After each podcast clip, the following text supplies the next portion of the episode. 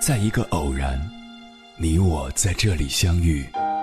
你有你的经历，我有我的故事。因为彼此的寻觅，我们走到一起。千山万水只为你，捎来谁的秘密？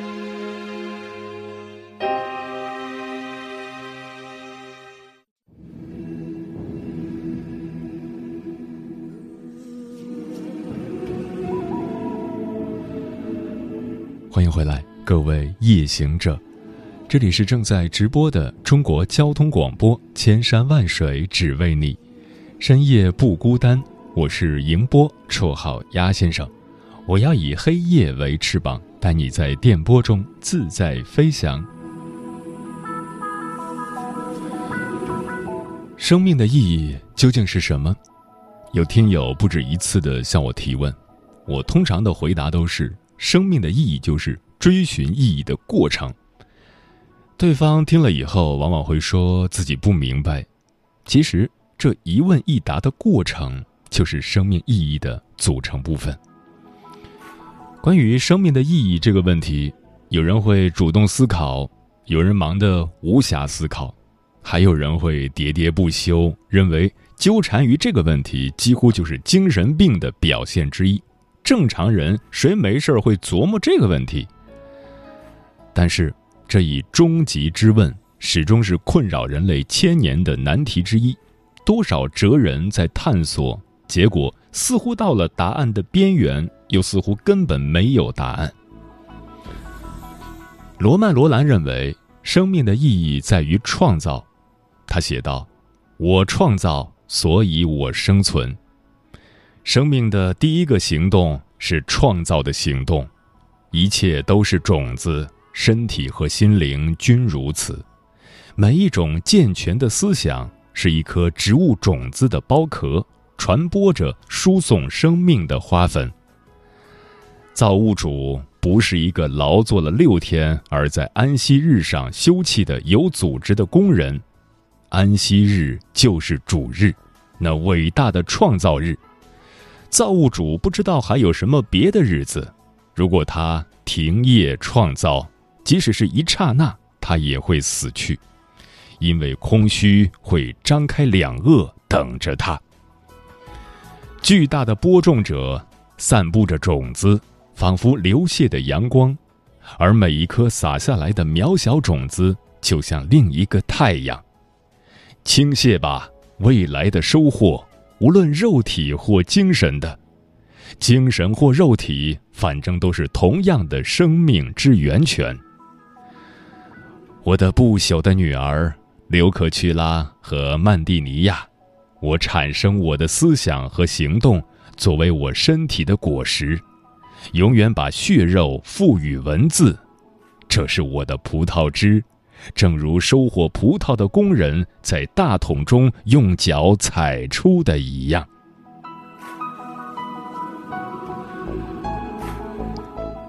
接下来，千山万水只为你，跟朋友们分享的文章名字叫《如何让你的生命有意义》，作者戴桂云。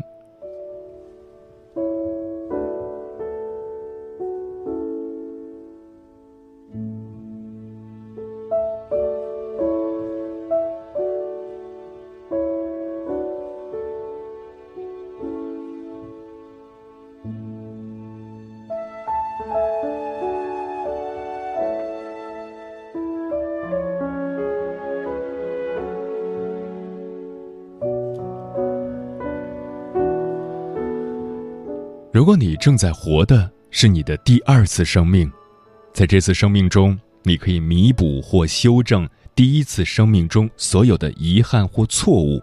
这次你想怎么活？我问潇潇。近几年来，他正处于失意之中，工作上没有方向，情感上没有着落。更让我担忧的是，二十八岁的他觉得活着没有意思。我问他这个问题，是想激活他的内在动力，哪怕只有一点点。感觉人生虚无，丧失生活动力，这种现象我在十几岁的中学生身上看到过，在三十岁左右的年轻人身上看到过，也在五十岁左右的中年人身上看到过。我也和许多人探讨过这个问题，发现活出生命意义的人真是少之又少。活着没意思，存在之虚无，已成为当今社会中普遍存在的现象。这种现象在哪个国家、哪个时代都有。也许只要人类存在，这种现象就存在，只是现在更为普遍。十年前，许佑新教授就关注到这种现象，并将其称之为“无聊神经症”。被无聊神经症感染的人一般具有如下特征：在认知上认为生活没有任何意义，在情绪上主要是一种弥散性的空虚感，在行为上很少主动抉择，如果有的话，也是沿着费力最小的方向进行。总的来说，他们只是随波逐流，缺乏真正的和深刻的满足感。近年来，由徐凯文老师提出的“空心病”的概念也引起社会各界的广泛关注。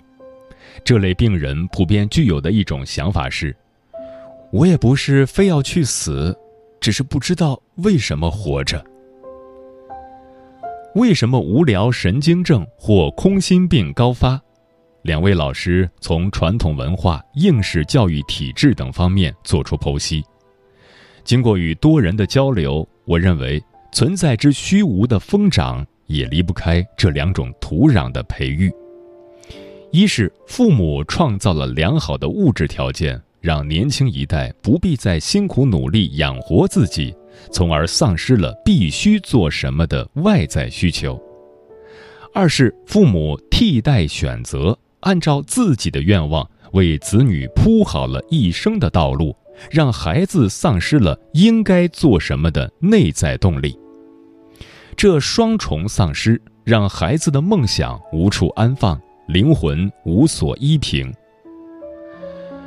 我们这么拼死拼活的干，就是让孩子不必再受自己曾经受过的苦。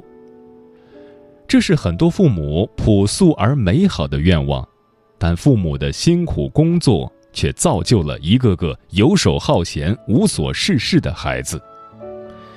有时，父母的努力不仅剥夺了孩子受苦的机会，也抽空了孩子成功的动力。这是需要我们反思的东西。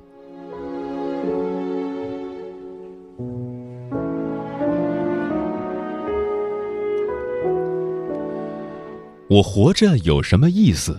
生命的意义是什么？这些问题只有人类会思考，地里的庄稼，在街上流浪的狗不思考这样的问题，但它是如此重要。想明白这些问题，不仅让你活得有滋味，有时还能救你的命。在七十多年前，弗兰克尔就系统思考过这些问题，并给出了漂亮的回答。他的思考和回答在今天依然有着重要价值。他认为，人类对生命意义的追求是其主要的动机。基于这种理念，他发展出了被称为心理疗法的第三个维也纳学派的意义疗法。弗兰克尔本身的经历就是追求意义、活出意义的一本教科书。二战期间，身为精神科医生的他，被迫关押在素有“死亡工厂”之称的奥斯维辛集中营。三年中，他受尽种种折磨，辗转四个集中营，可谓九死一生。在集中营这种极端的环境里，大多数人都认为，如果不能活着回家，所遭受的一切都没有任何意义。而弗兰克尔的想法却是。如果这一切苦难没有意义，根本就不值得遭受。这种观点对我极有启发。如果我们先看到一件事的意义，就会更有动力主动去做，而不是被动承受。主动去做是生，被动承受是死。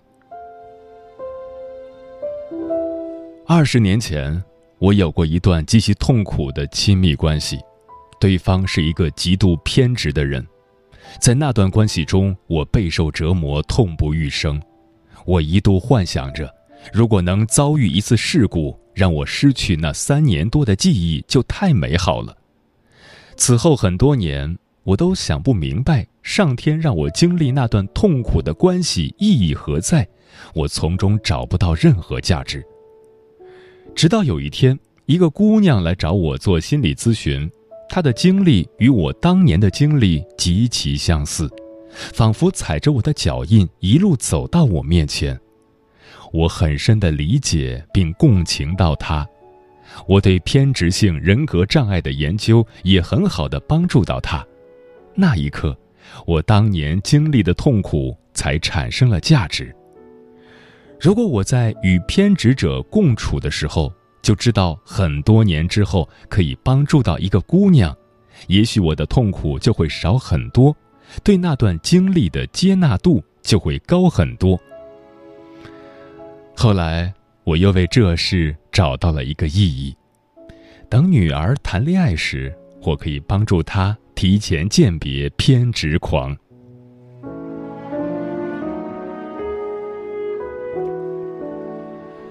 弗兰克尔说。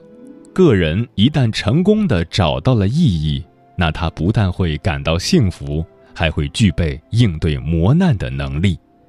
那些知道自己的生命中还有某项使命有待完成的人，最有可能活下来。在集中营里，他想象着自己是在研究监狱心理学，以及出去后为大家做集中营的课题演讲的画面。他借此熬过了最艰辛的时刻，他不仅活下来了，还取得了非凡的成就。他自豪地说：“现在看来，集中营的幸存者中，似乎没有谁比我活得更长，也没有人的智力成果能够超越我。”然后他又问了自己一个问题：“我在那种境遇中的生命。”是否完全没有意义？当然有意义，上帝保存着你所有的眼泪。从更宏大的视角来看，我们所经历的一切都有意义，只是有些意义也许要在很多年之后才浮现，有些意义甚至你一生都没有机会看到，比如孙志刚。二零零三年三月十七日晚上，任职于广州某公司做平面设计师的他，在前往网吧的路上，因缺少暂住证，被警察送至广州市三无人员及无身份证、无暂住证、无用工证明的外来人员收容遣送中转站收容。次日，孙志刚被收容站送往一家收容人员救治站，在这里。孙志刚受到工作人员以及其他收容人员的野蛮殴打，并于三月二十日死于这家救治站，享年二十七岁。这一事件被称为“孙志刚事件”。在他经历死亡的恐惧时，他不知道自己的死彻底消除了中国的收容制度，推动了社会法治的进程。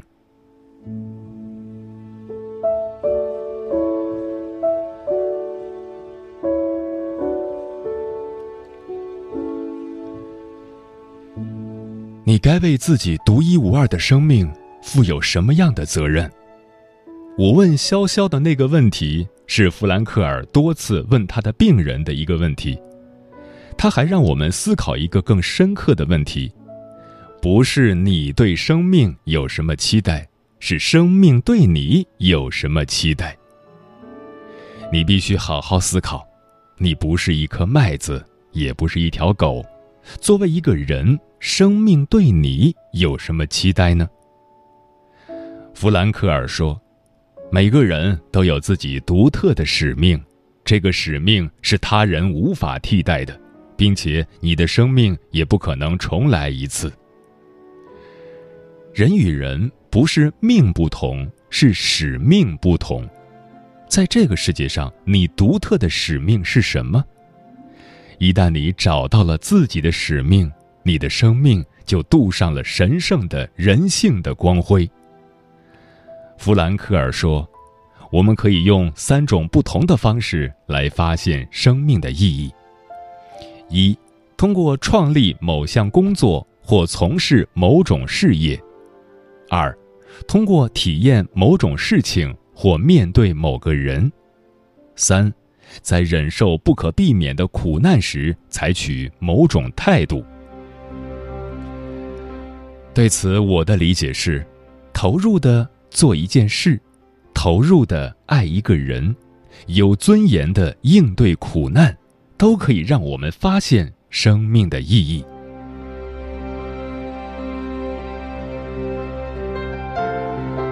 工作可以给予人成就感与价值感，这也是意义的重要来源。在每一个领域里，都有一些传奇般的人物。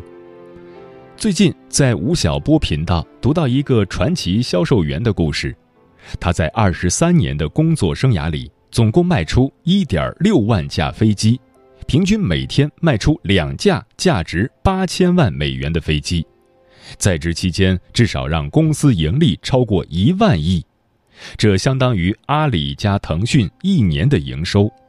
这个人就是空中客车集团的销售总监约翰雷易。他被《华尔街日报》称为“活着的传奇”。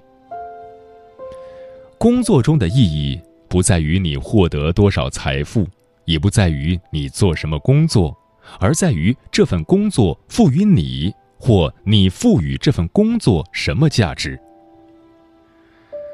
我曾听一位医生满怀情感地讲述我国的医疗水平与日本的差距，以及他的探索。也曾听一位厨师津津有味地讲述一种食品的做法，还曾听一位的哥饶有趣味地讲述他与乘客的温暖互动。从他们的语调、眼睛里闪烁的光彩中，我能读到意义。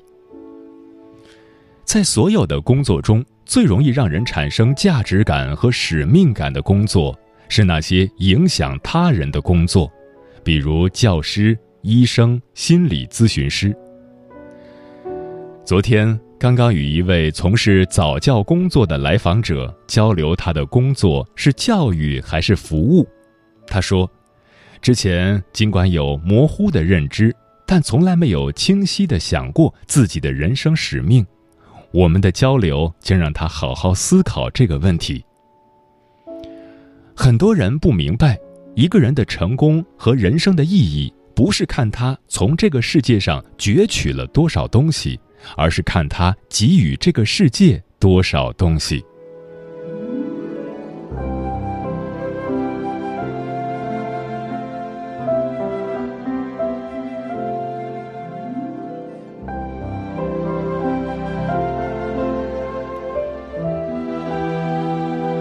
投入的爱一个人，也会让我们自己的生命有意义。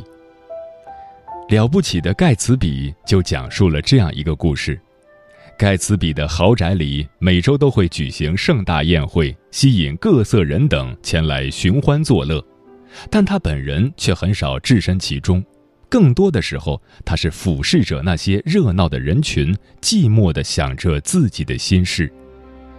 盖茨比挥金如土的行为，只为一个女人黛西，他曾经的恋人。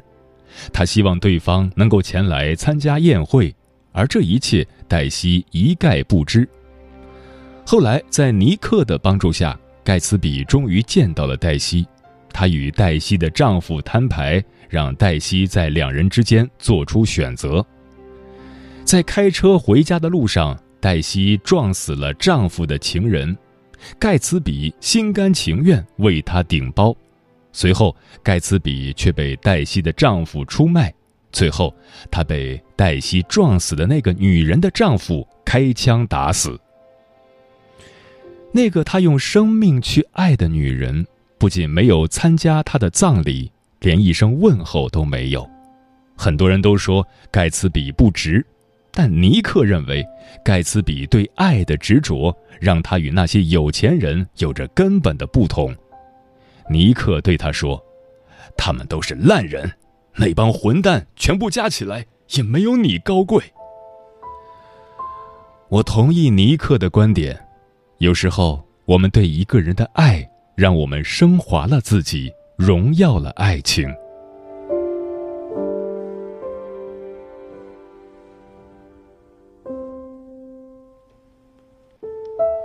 有尊严的应对苦难，并因此造福他人，是我们看到的最彰显人类尊严与人性光辉的事情。弗兰克尔本人的经历，就是人类历史中永恒的人性纪念碑。还有更多这样的故事。艾琳是一名三十三岁的美国女孩，在她的努力下，以她为名预防儿童性侵的艾琳法。Aaron's Law 已在美国三十一个州通过，并被时任美国总统的奥巴马在联邦层面签署。这些成就却有一个不幸的源头：从六岁到十三岁，艾琳曾遭到邻居和亲人的长期性侵。艾琳说：“我在高中时曾面临一个选择，是自暴自弃，让不幸的回忆永远影响我的人生。”还是尝试做出改变，做些积极正面的事。我自己选定的目标就是帮助性侵幸存者打破沉默，帮助我们之中最年幼、最脆弱的那群人。因为一己之苦难而去关注同样遭遇的人，我对这样的人充满敬意。海特把这种行为称为“创伤后成长”。因为这种成长，很多人的人生比灾难之前丰富有意义的多。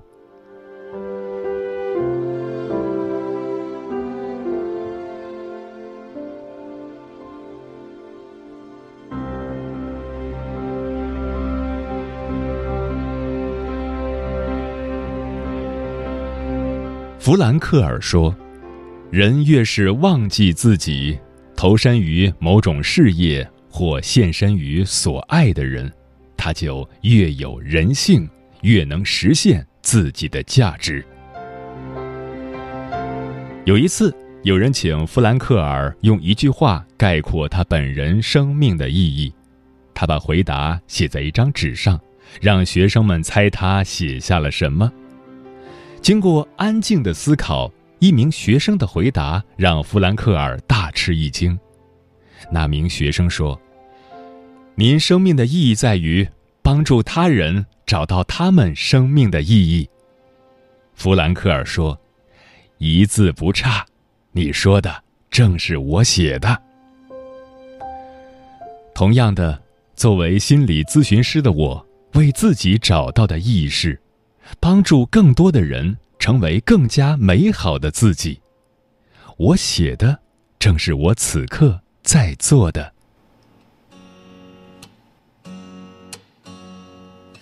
凌晨四点冷雨夜，黎明还在微破晓之前，漆黑如浓烟，我是纠结少掉些，清醒一天，糊涂一天。我也也曾彻夜未眠，放肆哭红了双眼。细数心里的执念，或叹，一件一件输给时间。我和那个悲伤的我说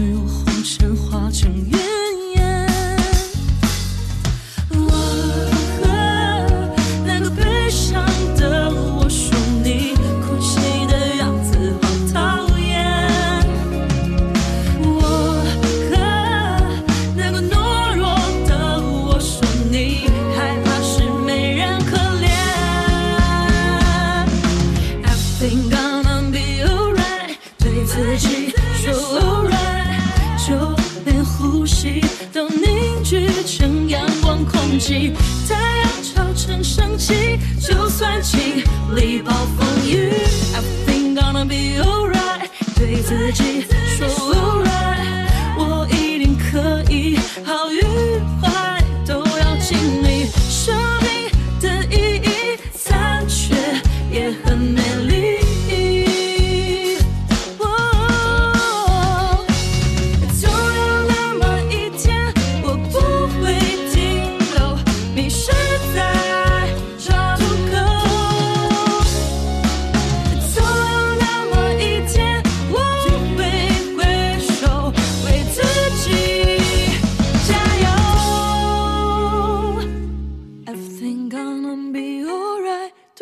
这说不 right，就连呼吸都凝聚成阳光空气。